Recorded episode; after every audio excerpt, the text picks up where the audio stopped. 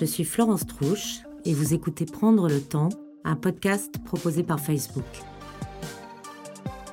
Alors mon passe-temps préféré, c'est euh, de réussir à m'ennuyer. C'est important pour moi d'être en totale connexion avec les, publics. Et, encore une fois, c'est comme une seule personne, je dialogue avec eux. Parfois, ils peuvent me déstabiliser, parfois, ils me font rire. C'est ça qui est assez troublant d'ailleurs, c'est ce rapport très intime. C'est un changement dans la manière d'imaginer l'organisation du travail et c'est un changement qu'on doit tous faire à l'échelle, enfin à l'échelle de toute notre économie en fait. Je pense que ça sert à ça la littérature. C'est à mettre en forme ce qu'on appréhende dans l'avenir afin peut-être de parvenir à l'éviter. Je me souviens des longues après-midi d'ennui avec mes sœurs, le mercredi à la maison. Pour contrôler l'ennui, on s'est inventé un jeu qui nous absorbait toutes les trois pendant des heures, à partir des catalogues La Redoute. Ça s'appelait le truc en papier. On découpait les personnages et on créait chacune une famille avec les parents, les enfants, leurs vêtements, les pièces de leur maison, le jardin.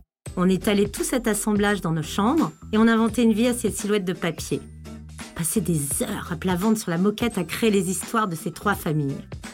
Ce souvenir m'a permis de résister à la tentation de la surconsommation de jouets ou d'activités quand mes trois enfants étaient petits, juste pour leur laisser l'occasion de s'inventer leurs propres trucs en papier et développer leur créativité. Alors mon fils a créé un monde entier dragons et leurs aventures en bande dessinée. Pendant des années, une de mes filles a inventé son Toy Story à elle toute seule, et tous les trois, ils avaient ensemble un jeu, le jeu de Sous le lit. La paresse est la mère des chefs-d'œuvre, a écrit Jean d'Ormesson. Oui, l'ennui peut être une source de créativité précieuse, et c'est ce que nous allons explorer aujourd'hui en écoutant l'artiste Gaël Faye. Écrivain, compositeur et rappeur franco-rwandais, il est l'auteur du roman Petit Pays, un best-seller adapté au cinéma. Pour lui, s'ennuyer, ne rien faire, c'est ce qui lui permet de se couper du monde réel, de libérer son imagination et d'écrire. Et si vous pensez que la créativité n'est réservée qu'aux auteurs, aux artistes ou aux chanteurs, eh bien détrompez-vous. Dans la deuxième partie de l'épisode, Odile Chabriac, psychothérapeute et autrice de Petite éloge de l'ennui, nous donne une leçon d'ennui et nous montre comment les moments sans sollicitation ou divertissement, même bref, peuvent nous aider à être plus créatifs.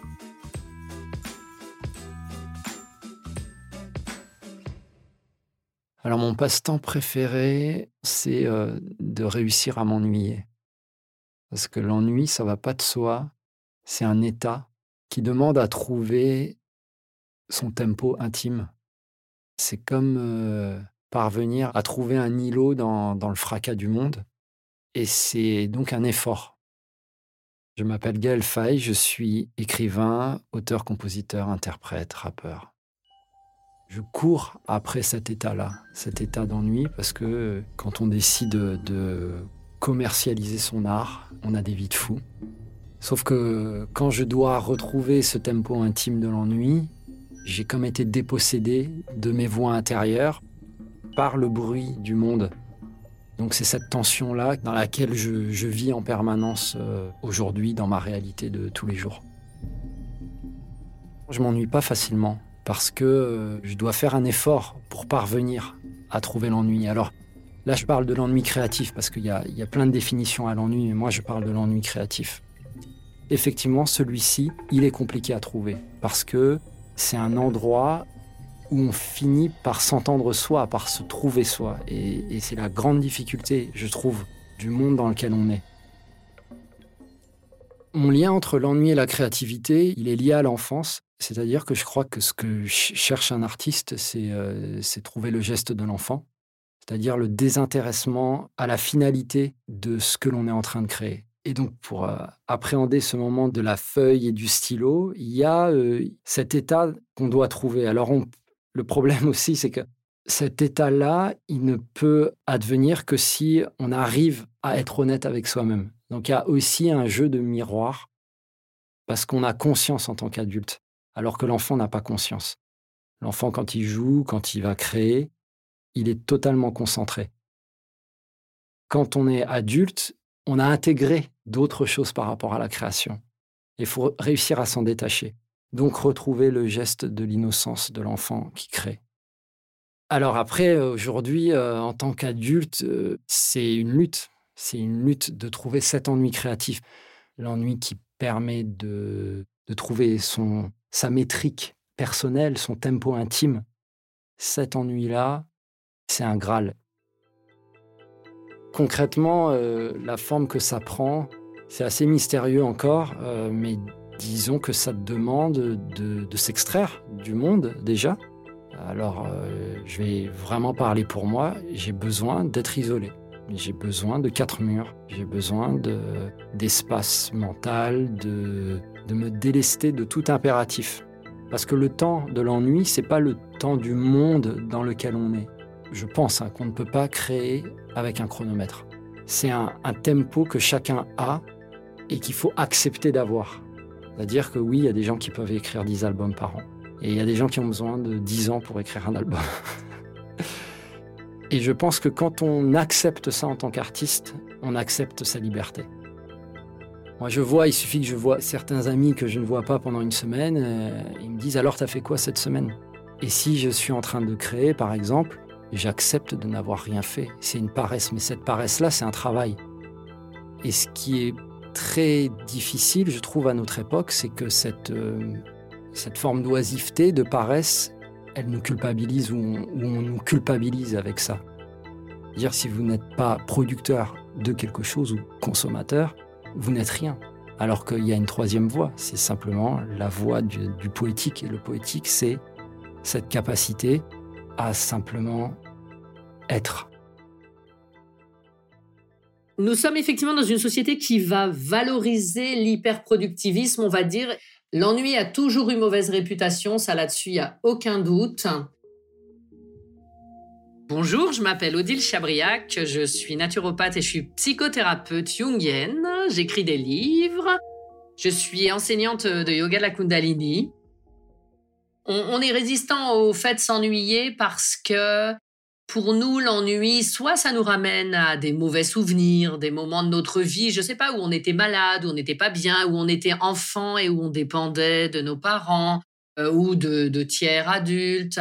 Voilà, donc par rapport à l'ennui, et c'est pas tout à fait faux non plus, hein, il y a une connotation euh, de, quelque chose qui serait vide et euh, qui résonne pour nous comme quelque chose d'angoissant, un peu de mélancolique, un peu qui a trait avec la mort, quoi, voilà. Donc effectivement, on fait preuve d'un maximum de résistance euh, par rapport à l'ennui. Aujourd'hui, comme les conditions même sociales euh, du vivre, euh, du vivre ensemble, mais du vivre individuellement aussi ont changé, ça fait que l'ennui va être, pour justifier ça presque collectivement, on va encore voilà, on va rentrer dans cette notion quoi, qui correspond vraiment à notre période, selon moi, de productivisme à outrance et qui correspond à notre époque, quoi. C'est important de s'ennuyer pour être plus créatif parce que notre cerveau a besoin du temps du rien pour intégrer. On dit en psychologie, et dans toutes les psychologies d'apprentissage, on dit notre cerveau a besoin de ce pas de côté pour intégrer, pour assimiler ce qu'il vient d'apprendre si on est toujours en train de calculer ce qu'on doit faire, on laisse pas un espace vacant au sens littéral du terme. Et donc, on va pas en profondeur dans les choses. Et donc, on laisse pas de l'espace qui nous connecte à notre profondeur, à notre intuition, à, construire les choses autrement que le mode d'emploi de surface. Et ça, ça nécessite absolument, quoi. Il y a, y a aucun doute, c'est inconcevable autrement ce moment de passage comme si on plongeait à l'intérieur de nous-mêmes.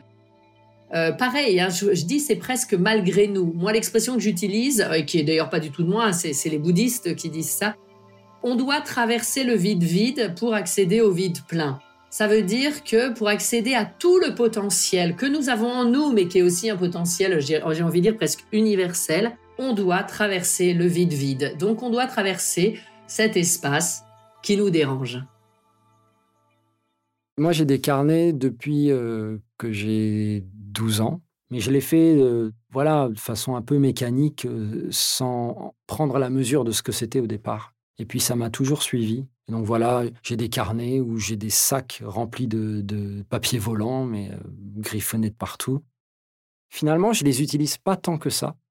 C'est simplement dans ces moments dont je parlais d'ennui, où parfois j'ai envie de retrouver le, temps de l'ennui. Quand je me replonge dans ces carnets, ça me permet de redescendre, je vais dire sous l'eau. C'est marrant parce que depuis tout à l'heure, je pense toujours à ce livre euh, L'urgence et la patience, où il prenait cette image de la création, où il dit euh, la création, c'est finalement c'est descendre dans les fonds marins. Et plus on est proche de la surface, plus on entend ce qui se passe en dehors. Et là, le moindre coup de téléphone, euh, la moindre sollicitation nous sort de l'eau. Mais ce pourquoi l'artiste doit se battre, c'est de descendre tout au fond de l'eau, là où le silence est absolu, où il n'y a plus d'autre euh, chose qui compte que ce, silence. Et donc c'est un peu ça l'image de l'ennui que j'ai. C'est euh, comment avoir euh, la pleine conscience de soi. Ça me coûte physiquement parce que mon corps est engagé dans une course. Et donc euh, j'ai une fatigue physique, une fatigue euh, psychologique. Je ne dors pas, je... j'ai besoin de ne plus avoir la contrainte du temps. Et donc ça, ça me coûte physiquement parce que j'écoute plus mon corps à ce moment-là. J'écoute simplement le, ce qu'on appelle le flow. Pas le flow du rappeur, mais, mais ce, ce courant qui passe en soi et, et qui nous permet de faire un geste de façon inconsciente. En fait, c'est retrouver, je pense que le, pour moi, le, créer, c'est retrouver la capacité de m'exprimer par mon inconscient. Que je reste persuadé que l'acte de créer, c'est d'abord un acte qui passe par l'inconscient. bien sûr, on pourra toujours dire oui, j'ai pensé à ça au départ, j'avais euh, telle idée, mais tout ce qui passe sans qu'on s'en rende compte, c'est ça qui crée la magie. Si je commence à tout conscientiser, ben j'avance pas, j'avance pas dans ma création. Faut se rendre compte que le, moment de la création, c'est un moment qu'on dompte pas et qu'on n'arrive pas. On, a on veut tout maîtriser, mais ça, on ne le maîtrise pas. Et rester des heures et des heures à trouver le bon mot, c'est une lutte. Et c'est une. Il faut être un, marathonien, il faut, il faut, être, il faut avoir une, une force, il faut avoir une énergie. C'est pas évident d'aller se frotter à soi comme on a une peur bleue euh, du rien, du vide, de tout ce qui n'est pas productif, on va donc euh, avoir des résistances et individuelles et collectives au fait de s'ennuyer. Chez, certaines personnes, la télévision est par exemple allumée en continu. Ça va être la même chose parce que ça fait une présence et parce qu'on est dans une conduite d'évitement, quelque part du silence, qui peut nous déranger et qui peut nous mettre mal à l'aise. Il y a aussi des gens dans ce genre de situations qui vont manger. En fait, c'est pas tant l'activité même, c'est quelle est l'énergie et quel est l'investissement, l'engagement que je consacre à cette activité. C'est quelque chose qu'on grappille, en fait, de la même manière que vous allez prendre des grains de raisin euh, sans vraiment euh, couper une grappe et euh, la manger et la savourer. Là, c'est la même chose, c'est-à-dire on va grappiller des informations à droite, à gauche, envoyer un petit mot à droite, à gauche, mais on va pas faire quelque chose qui nous investit euh, psychiquement. On va rester à la surface. Et c'est de la faute à personne, sinon euh, de notre responsabilité individuelle, comment ça nous sert à nous détourner de la profondeur de l'existence et de tous les questionnements qui sont associés à la complexité de l'existence. Toute la question, c'est comment est-ce que je dérive mon questionnement existentiel et quels sont les outils que je fais pour surtout pas aller en profondeur dans ce qui me dérange, ce qui m'interroge, voilà, sur le destin, la vie, la mort, l'amour, tout ce qu'on veut, quoi. On ne peut pas manipuler ce truc-là et c'est ça qui est intéressant. C'est que il y a un moment, on peut pas dire ah bah ouais l'ennui c'est chouette donc je vais m'ennuyer une heure comme ça je vais avoir des super idées pour ma prochaine campagne publicitaire. Ta ta ta nada ça viendra quand ce sera mûr à l'intérieur de nous et ça, parle vraiment euh, du mystère de notre inconscient. Mais moi, je dis, euh, le psychisme, c'est comme une, ceinture de sécurité. Hein. Plus vous voulez tirer dessus, plus ça se bloque. Ça me coûte de retrouver l'état d'ennui. Mais une fois que je suis dans l'ennui, une fois que j'ai réussi à atteindre cet état-là, oui, là, je peux aller vite. Et ça a été le cas, par exemple, pour euh, mon roman euh, Petit pays, où j'ai euh, passé un mois face à une feuille blanche, où j'ai bien sûr j'ai écrit plein de phrases, mais je n'ai rien retenu. Et donc là se joue un jeu qui est presque un duel entre soi et soi. C'est pourquoi on bloque? Qu'est-ce qui fait qu'on bloque? Et comment on arrive à passer cette barrière-là? Et comment on arrive à ne plus se regarder écrire, à ne plus se regarder créer? Comment on lâche prise Ça, c'est quelque chose, je pense, qui ne s'enseigne pas. C'est simplement euh, des conjonctions de, moments qui font qu'on arrive à, cet état-là. Lundi méchant, euh, ça a été un album qui a été compliqué à faire pour moi parce que je devais le faire alors qu'au même moment, j'étais dans cette course effrénée, dont une tournée internationale pour mon roman, des tournées de concerts euh, dans toute la France, beaucoup de sollicitations. J'étais tellement asséché. En fait, la sensation que j'avais, c'était d'être vidé. Dans cette course-là, je ne voyais pas comment je pouvais trouver de nouvelles ressources en moi, parce que je faisais avec ce que j'avais là au moment T. C'est comme si vous avez un sac avec euh, deux, trois tenues, et qu'on vous demande d'en inventer d'autres que vous n'avez pas dans le sac. Et moi, je pouvais, euh, voilà, je pouvais remettre les mêmes tenues, donc refaire le même type de chanson, avoir la même énergie, mais c'est pas ce que je voulais. J'ai eu la chance d'avoir une super équipe qui a compris ce besoin-là et j'ai pu m'arrêter pendant une année. Et les premiers mois ont été très difficiles. Euh, d'ailleurs, je suis allé loin. Je suis allé euh, à Zanzibar, un endroit euh, qui va me ramener à rien que je connaisse. Et, et là-bas, je me suis retrouvé face à moi, face à mon miroir, mais mon miroir ne me disait rien d'autre que ce que je voyais dans le miroir. J'ai abordé ce voyage avec beaucoup d'humilité en me disant, j'y vais et au sortir de ce voyage-là, il faut simplement que j'écrive une seule chanson, pas plus. Et j'ai pas réussi à écrire cette chanson. Mais le fait de ne pas réussir à écrire cette chanson et d'avoir essayé, c'était déjà le début du travail. Donc ça, ça il faut l'accepter aussi, que de ne pas réussir, mais d'essayer, c'est déjà le processus qui se met en route. Et en fait, je me suis rendu compte d'une chose avec ce voyage, c'est que hum, les miroirs nous accompagnent partout où on va. Et moi, j'allais là-bas pour soi-disant trouver une inspiration ou un, ailleurs qui allait euh, m'ouvrir vers d'autres espaces. Et pas du tout. En fait, ça m'a servi à rien. Zanzibar n'était qu'un décor. Et ce que je recherchais, c'était en moi. Et j'aurais pu, en fait, j'aurais dû rester à Paris. J'aurais pu rester à Paris et ça aurait fait la même chose. Par que, bon, voilà, c'est sympa de, de, de voir d'autres latitudes.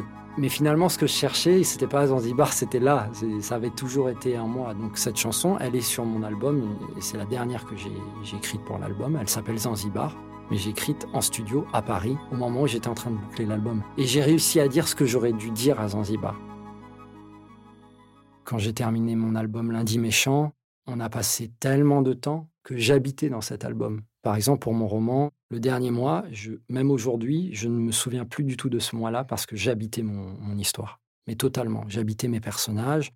Je ne me souviens pas. Je crois que je mangeais même pas. Je crois que je, buvais pas. Et euh, mais, mais c'était, ça devenait naturel. C'était, j'étais dans cette histoire plus que dans le monde réel. Alors, j'ai pas il n'y a pas beaucoup de différence pour moi entre écrire un album et un roman. Si ce n'est que pour l'album, euh, il y a un moment collectif. Mais encore aujourd'hui, j'aborde un album comme j'aborde un roman. Les poèmes, ça me demande moins ce temps d'introspection. Ça peut être beaucoup plus rapide, beaucoup plus spontané. Je n'ai pas besoin de m'ennuyer pour écrire de la poésie. Euh, les poèmes, je les garde pour moi. Je publie pas de la poésie, donc euh, j'ai toujours considéré mes poèmes euh, comme mon journal intime. Donc pour un journal intime, on écrit directement ce qu'on ressent à l'instant T, voilà, il n'y a pas d'enjeu. Et c'est ça aussi. En fait, je pense que la, vraie. Euh, l'ennui, c'est me permettre d'écrire sans enjeu. C'est ce que me permet l'ennui. Euh, être dans l'ennui, c'est la possibilité de trouver l'espace suffisant pour écrire sans enjeu. Il y a plein de choses basiques et concrètes pour nous aider dans ce processus-là. Alors, effectivement, c'est faire des réunions où on confisque les téléphones portables. Par exemple, nous, on fait des week-ends de travail en, thérapie où on prend les téléphones portables parce que euh, sinon, ça reste une béquille qui empêche le processus de se dérouler, en tout cas de manière suffisamment puissante. Tout le monde est consentant, hein, les gens y viennent parce qu'ils ont choisi de venir. Donc, ça peut être effectivement, dans le cadre de la réunion, de poser son téléphone. Ça peut être d'aller se promener, mais euh, bah, soit seul, soit Pareil, l'objectif, c'est de laisser des espaces de vacances dans le cerveau. Il y a euh, d'autres solutions. Il y a ce qu'on appelle les pages d'écriture automatique. Donc, euh, c'est par exemple tous les matins écrire deux, trois pages, mais de tout ce qui nous passe par la tête. Donc, sans chercher à être beau, intelligent, euh, d'avoir du style, etc. Pour finalement user toutes nos ruminations et laisser émerger au bout d'un certain temps, temps variable selon les gens, quelque chose qui est caché sous notre quotidien. Il y a ça comme solution. Il y a toutes les choses qui nous occupent les mains, c'est très intéressant la cuisine, le jardinage, le bricolage, j'en sais rien, la broderie, euh, le tricot. Tout ce qui va faire qu'on va être attentif à faire quelque chose avec ses mains. En plus, les mains et le cerveau sont très reliés. C'est pour ça que l'écriture, ça fonctionne aussi. Et donc, ça va faire que quelque part, on va mettre le cerveau qui, euh, du mental, qui a l'habitude de tourner en boucle, tout d'un coup, on va le désactiver un peu et ça va faire que ça va lui donner l'opportunité de se libérer en profondeur et de laisser des choses venir. Donc, il y a des tas de solutions, mais pour y accéder, il faut accepter de lâcher ses béquilles, accepter que quelque part le monde puisse tourner sans nous. Il y a quelque chose dans les réseaux sociaux ou dans les nouvelles, hein, euh, dans les chaînes d'information, etc. Comme si, à partir du moment où on y renonçait, on avait peur que le monde tourne sans nous et qu'il se passe quelque chose d'important sans nous.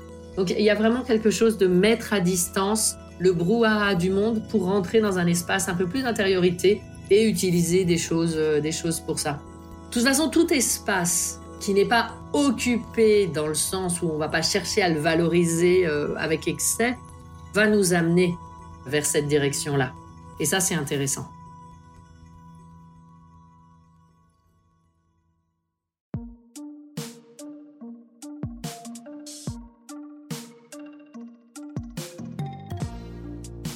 Vous venez d'écouter un épisode de Prendre le temps. J'espère qu'il vous a plu. On vous donne rendez-vous dans le prochain épisode. Prendre le temps est un podcast de Facebook produit par Paradiso.